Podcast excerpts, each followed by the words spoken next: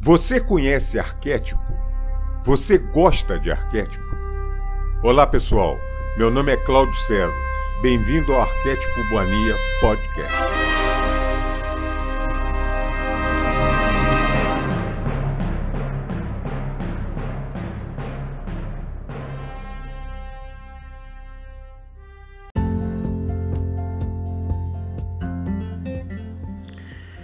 Olá, amiga. Olá, amigo do, carna... do canal Arquétipo Mania Podcast.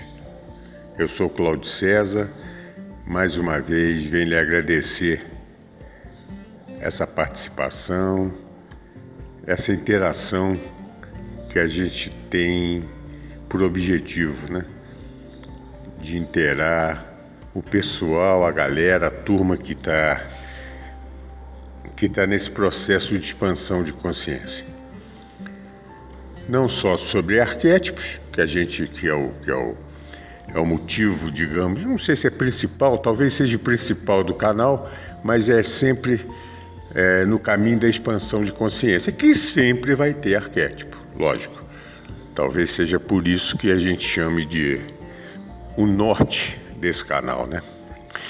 E hoje, como eu tinha, já tinha falado com vocês, eu, eu, me deu muita vontade de é, falar sobre o mito do herói.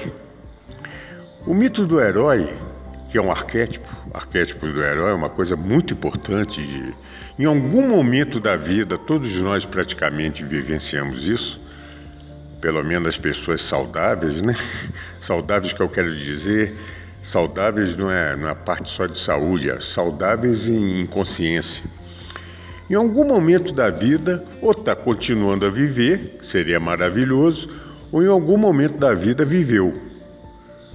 Esse arquétipo é um arquétipo do vencedor. É o arquétipo que apareceu um problema, ele não, não focou no problema, ele focou na solução. Saiu geralmente sozinho para resolver aquilo. E faz, aí existe o mito da caminhada desse arquétipo, da caminhada desse vencedor, da caminhada desse herói, que é muito bacana. Isso vem desde o princípio do princípio do princípio da humanidade. Todas as culturas têm, todas as culturas, todas, todas. Todas as culturas têm alguma coisa mencionando o herói de determinada cultura, determinada época, determinada situação. Isso lá de trás, antes dos sumérios.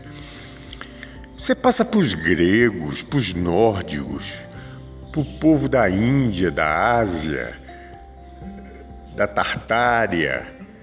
Nossa, é, para os maias aqui na, na, na nas Américas, os índios eh, norte-americanos, os sul-americanos, os incas, o que for. É só estudar sobre isso. É, um dos, um do, uma das referências hoje em dia sobre isso, sem dúvida nenhuma, é Campbell, né? Joseph Campbell. Eu não li tudo, vou ser sincero, é, não li tudo de Campbell não, tive a oportunidade disso, só li um, um, livro de campo que já é maravilhoso, um primeiro volume dele. E, tinha, e até comentei com um amigo meu que ele, eh, ele já tinha tido oportunidade de ler mais sobre isso. Eu até falei, eu falei, poxa, mas vem cá, tem mito até de herói é, de índio norte-americano, de alguns é, sul-americanos de outra, mas não tem de brasileiro, né? Pelo menos em campo. Ele falou, oh, Cláudio, que eu saiba, não. Ele não citou, não chegou nesse ponto, mas isso, claro, é evidente que não significa que não tenha. E, gente, tem.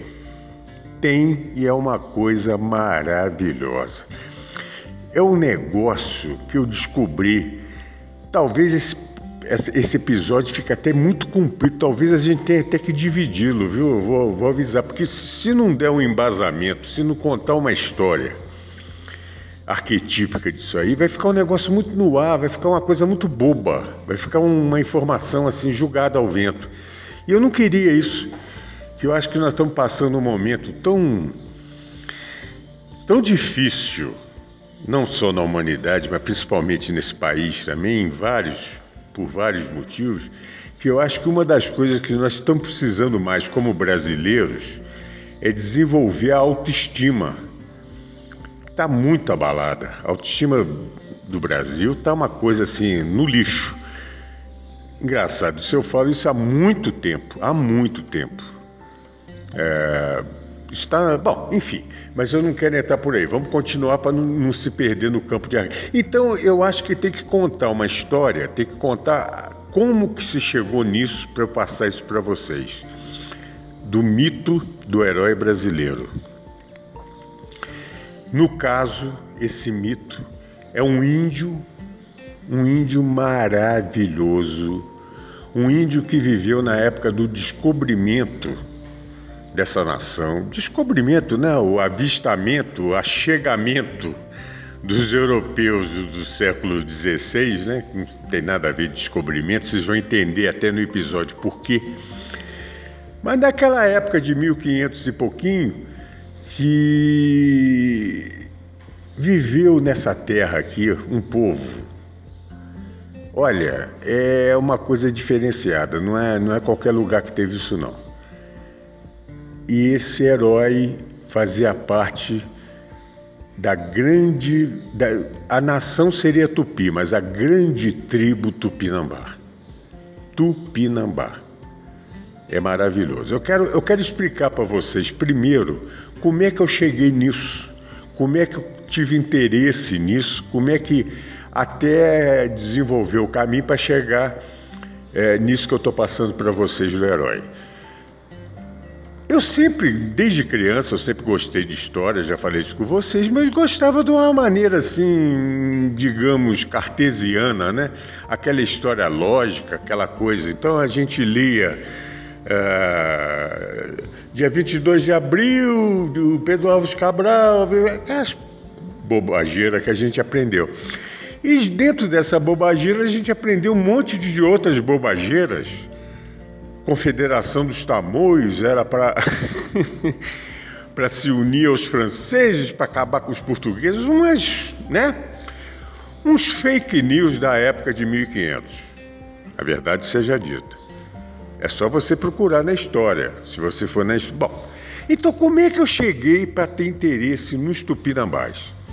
Quando eu tinha, é engraçado, é essa data eu lembro nossa, mas eu lembro dessa situação nitidamente. Eu tenho quase certeza para dizer para vocês que eu tinha 12 anos. Era um garoto andando com meu tio, um tio querido, maravilhoso que eu tinha, tio Paulo, pelas ruas do Rio de Janeiro. Eu fui com ele no Flamengo, no bairro do Flamengo, um bairro que eu já conhecia, que meu padrinho já tinha morado lá, que era outro tio, tudo bem. Mas naquele dia, por algum motivo, um calor abrasador, paramos num botequim lá para tomar um refrigerante, sei lá o que, não lembro mais o que. Pra, e, e a gente estava na, na, na, na no meio do Flamengo, na, na, observando aquelas palmeiras maravilhosas, aquela Cara, eu achei lindo aquilo, acho que é Palma Mater que chama, se não me engano, se eu não estou dizendo besteira aqui. Palmeira, Palmeira Imperial, se não me engano. E observando aquilo, comentei com meu tio, falei, nossa, nesse botequim, falei, que coisa maravilhosa, que troço bonito, né? A gente já passou por aqui e eu nunca tinha reparado assim, que, que coisa bonita. Eu sempre achei o Flamengo uma coisa normal, mas é nisso estava sentado. É, não esqueço disso, tomando uma limonada, um senhor, um senhor já de idade avançada já, que depois vinha saber que era um grande antropólogo e professor da UFR, UFRJ, parece que é na Fluminense também, não tenho certeza na época.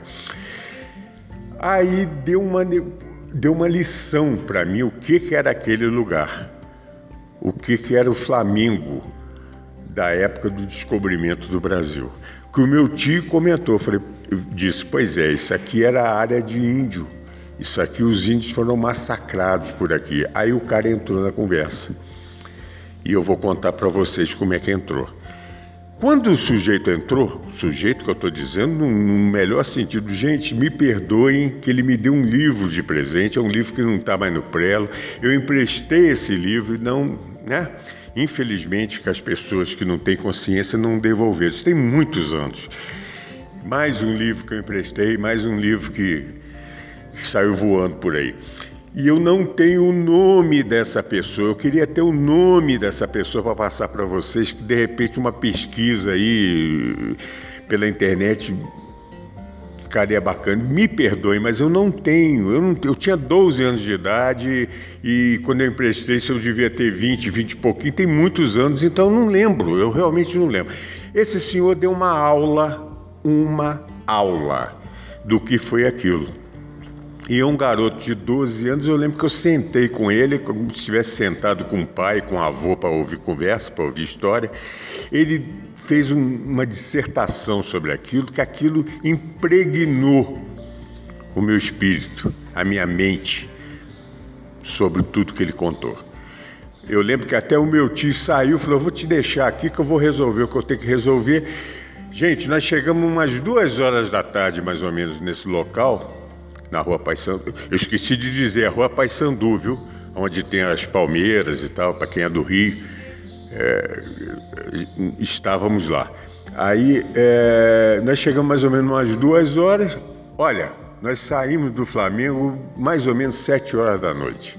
Para vocês entenderem. E eu fiquei com o cara.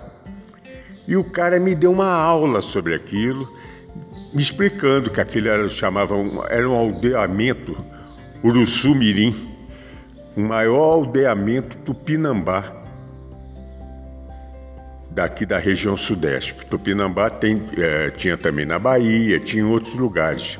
No sudeste, esses tupinambás, esses maravilhosos tupinambás, esse pessoal vivia, tinha várias aldeias, é mais é, no litoral, no litoral, principalmente no litoral norte paulista, litoral carioca até Cabo Frio. Ia é mais ou menos, mais ou menos de Bertioga, onde hoje é Bertioga, São Paulo, até mais ou menos Cabo Frio. É a área dos Tupinambás, para vocês terem uma ideia. Olha, imagina o, o paraíso que esse pessoal morava. Imagina. Nós estamos falando aqui, vamos nos situar em 1500, tá? Vou botar uma data redonda aqui para entender.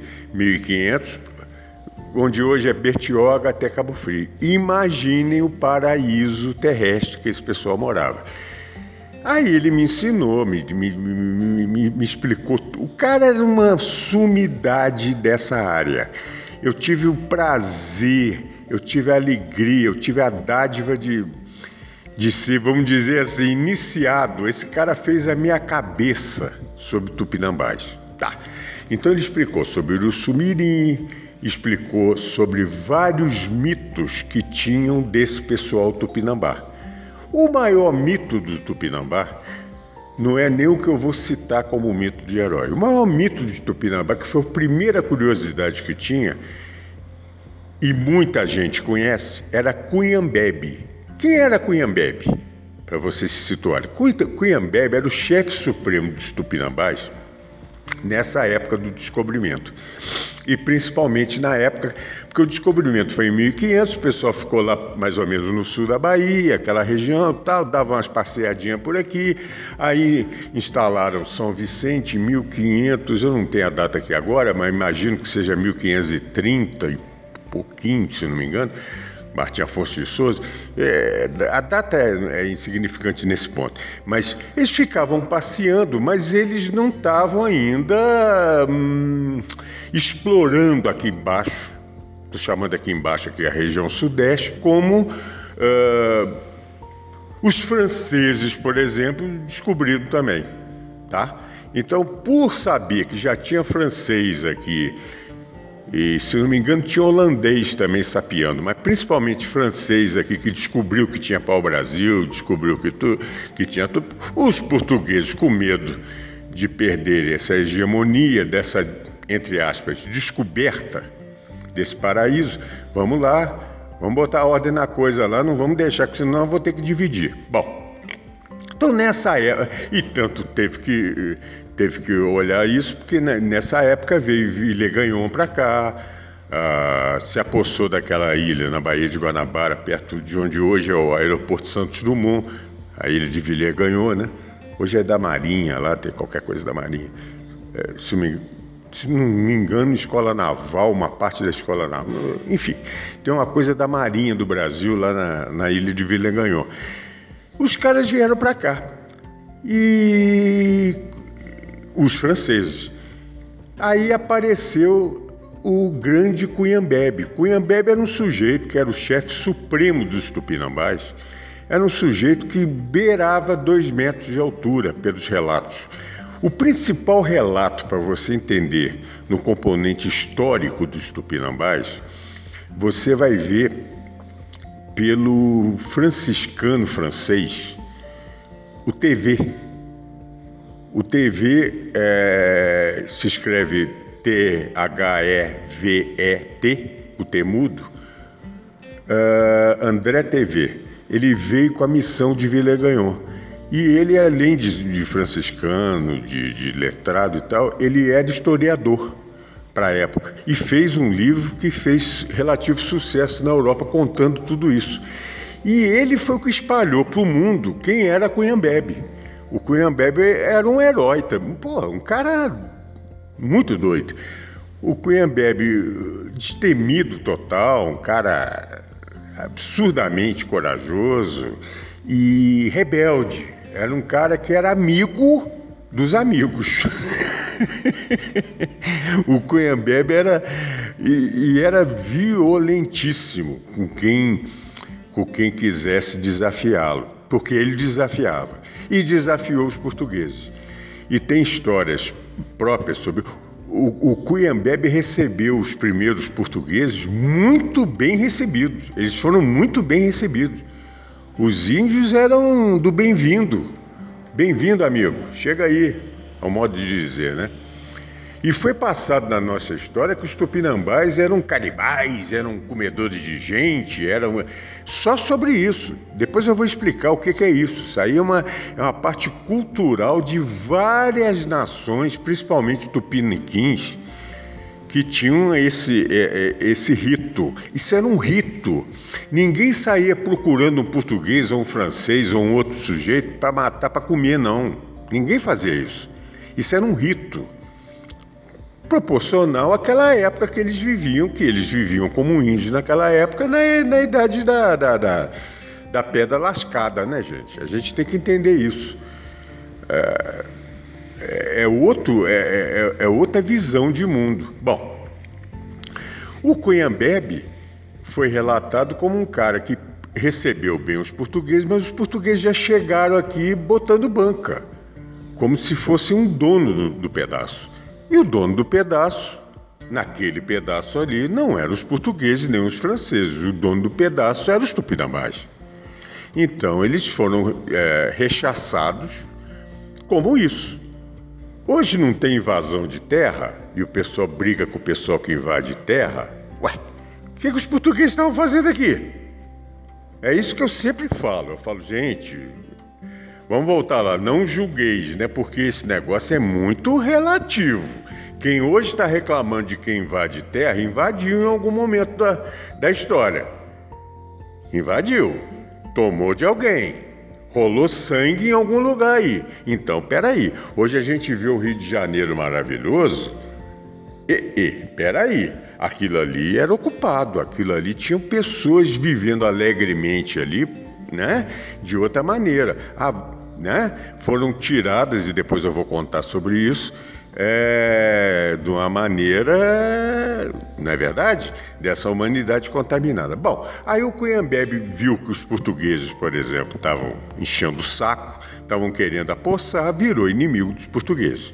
Por isso, os portugueses, a missão dos portugueses depois foi que até chegou até 1565 na fundação do Rio de Janeiro, mesmo para valer, na época de Estácio de Sá e tudo Nessa época foi só teria uma solução, aniquilar os tupinambás ali para fazer a cidade. Porque com aquela galera ali não ia rolar, não, não ia ter jeito de ter boa vizinhança. Tá. O Cunhambebe encarava esses caras e geralmente o Cunhambebe nunca perdeu uma batalha. Vou repetir, ele nunca perdeu a batalha. Ele não era fake, gente. No século XX você vê cada historinhas aí, por exemplo, aquele general Patton americano, todo mundo fala que o cara é herói. O cara perdeu na Sardenha, tinha perdido antes na África, tomou uma surra no norte da, da, da Itália, tomou e virou herói, porque eles tinham que fabricar um herói. Aquilo era um herói fake da Segunda Guerra. Isso aí, se um dia alguém quiser conversar. Olha, eu, eu tenho livro sobre isso. Aquele é o herói fabricado pela propaganda. Tá. O nosso amigo aqui não. Cuyambebe, o cara. O cara chegava junto. O cara não. Ele não perdeu uma, uma, uma guerra que ele participou, uma batalha que ele participou. Você sabe como é que o Cuyambebe morreu? Triste, chorando, morreu de doença doença, alguma doença que o homem branco, pela imunidade que ele não tinha para determinado patógeno, alguma coisa, ele, ele morreu na tenda do Pinambá, chorando porque ele não podia morrer em batalha, porque na batalha o cara era fera. Morreu igual uma criança. Não sei se naquela época era gripe, se era outra coisa qualquer, não sei, não sei. Na, na América do Norte era muito comum darem cobertores, né? As, as, as congregações cristãs lá, tão, tão abnegadas né? lá no norte da na América do Norte, eram muito bacana. Na época do inverno, o inverno era muito forte nos índios, então davam cobertores, vamos, vamos ajudar, vamos ser. E naqueles cobertores todos inoculados o, a varíola. Aquilo aniquilou 80% dos índios norte-americanos. Aqui no Brasil, não digo que seja varíola, ninguém sabe de que, que ele morreu. Ele morreu de alguma coisa, alguma doença que não era comum dentro dos índios. Então, obviamente, é alguma doença que ah, imagina-se que tenha vindo dos europeus, alguma um, pode ter sido uma bobagem qualquer, que ele não tinha anticorpos, ele não tinha imunidade para que ele morreu. O nosso amigo Cunhambebe, o grande Cunhambebe, morreu assim, longe da batalha. Mas aí eu vou chegar, eu, eu poderia falar um, nossa, um monte de coisas que eu aprendi com esse professor sobre os tupinambás ele me, me julgou da vida dos tupinambás, a, a, hierarquia dos tupinambás, a união daquele povo, um povo ameno, um povo simpático e um povo extremamente guerreiro. Olha que coisa bonita, gente. Na época tinha que ser assim. Eles eram simpáticos, eles eram empáticos também um ajudava o outro, não tinha. O lance lá não era hierarquia, o lance lá era um ajudar o outro. Agora, é o seguinte, não mexe com esses caras, que os caras eram. Eles, eles defendiam o que era deles. Então, quando os portugueses começaram a fazer gracinha aqui embaixo, os portugueses vieram, o lance dos portugueses era o que, que era? Era, era primeiro, antes de aniquilar as tribos, Vamos pegar esse pessoal para trabalho, para escravo. E fizeram isso com várias e várias e várias tribos. Com os tupinambás foi muito difícil. Muito pouco tupinambá se sujeitou a ser escravo. A grande maioria morreu, morreu no início do cativeiro, porque não aceitava morria ou de bala, ou que for, de espada, mas não aceitava a escravidão. Eles tinham honra. É absolutamente oposto ao ego que a gente sempre fala. Isso chama brilho. É, é, não tem nada a ver com aquela fase egóica de querer. Não, isso chama brilho. É um orgulho bom. É defender o que é certo. Eu não estou aqui para ser escravo. Ponto. Se é para ser escravo, que eu não fique aqui. em última análise, é isso. E foi o que aconteceu, lógico. Você não vai guerrear. Eu, eu não vou hoje declarar guerra com os Estados Unidos, porra. Seria ridículo, não é? Ele vem aqui e me acaba em, em, em, dois minutos. Não é isso. É a mesma coisa que aconteceu. Mas eu não vou ser escravo. E não foram, gente. E é aí que nasce o mito do herói brasileiro. Um grande amigo, um grande amigo do Cunhambebe era o Aimberê, cacique Aimberê. O Aimberê era o chefe, o Cunhambebe era o chefe supremo das tribos tupinambás, eu expliquei para vocês, de toda a região. Ele saía correndo toda a região que era a supremacia dele, Cunhambebe. Aí o Cunhambebe morreu, e morreu dessa forma, principalmente para os índios, trágica, que é morrer de doença, não morreu guerreando. Tá. O cacique Aimberê, o grande cacique Aimberê, o meu amigo cacique Aimberê, que eu falo assim brincando, eu acho que em outra encarnação eu já fui tupinambá, não é possível. Eu tenho uma afinidade com ele. É, o Aiberê era o cacique de Uruçumirim, tá? Era o chefe de Uruçumirim. Com a morte do Cunhambebe, ele foi eleito pela, pela, pelo, pelo, vamos dizer assim, pelo Congresso dos Índios, que eles faziam. É um negócio relativamente organizado, inclusive na Confederação dos Tamoios, que depois o pessoal confundia que Tamoios era nome de tribo de índio. Não, Tamoios era nome dos sábios anciões dos índios. Aí a história oficial errou nisso aí. Nossa, errou feio. Até hoje nego acha que Tamoio era nome de tribo. Não, não é não. Tamoio era nome de reunião dos, dos anciões, assim, vamos dizer. O conselho, tá? Dos tupinambás. Aí elegeram, na sucessão de Cunhambé, Aimberê. Aimberê. O chefe, o cacique-chefe da maior do maior aldeamento do Pinambá, que era o aldeamento de Uruçumirim, que hoje é o Flamengo no Rio de Janeiro.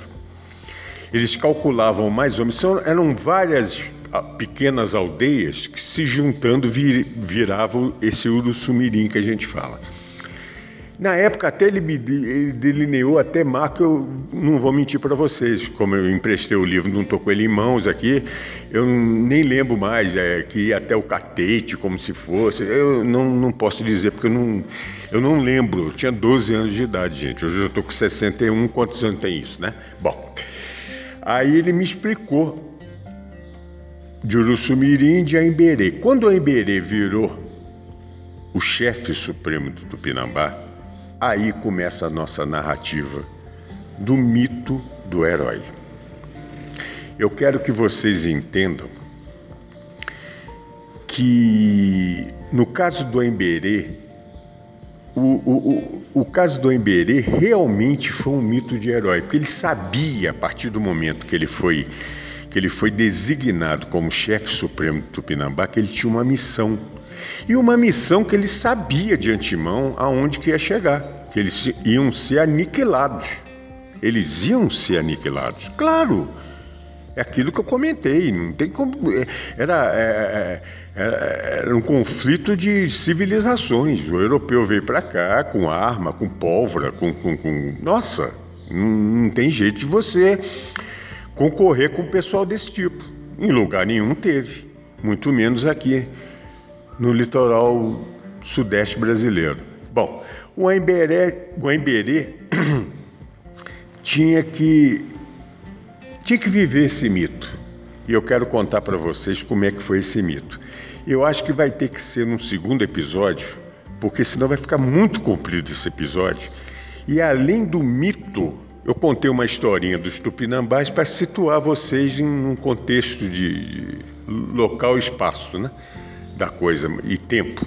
Mas agora eu quero contar sobre o mito e junto com o mito do herói, isso é que eu acho fantástico, fantástico.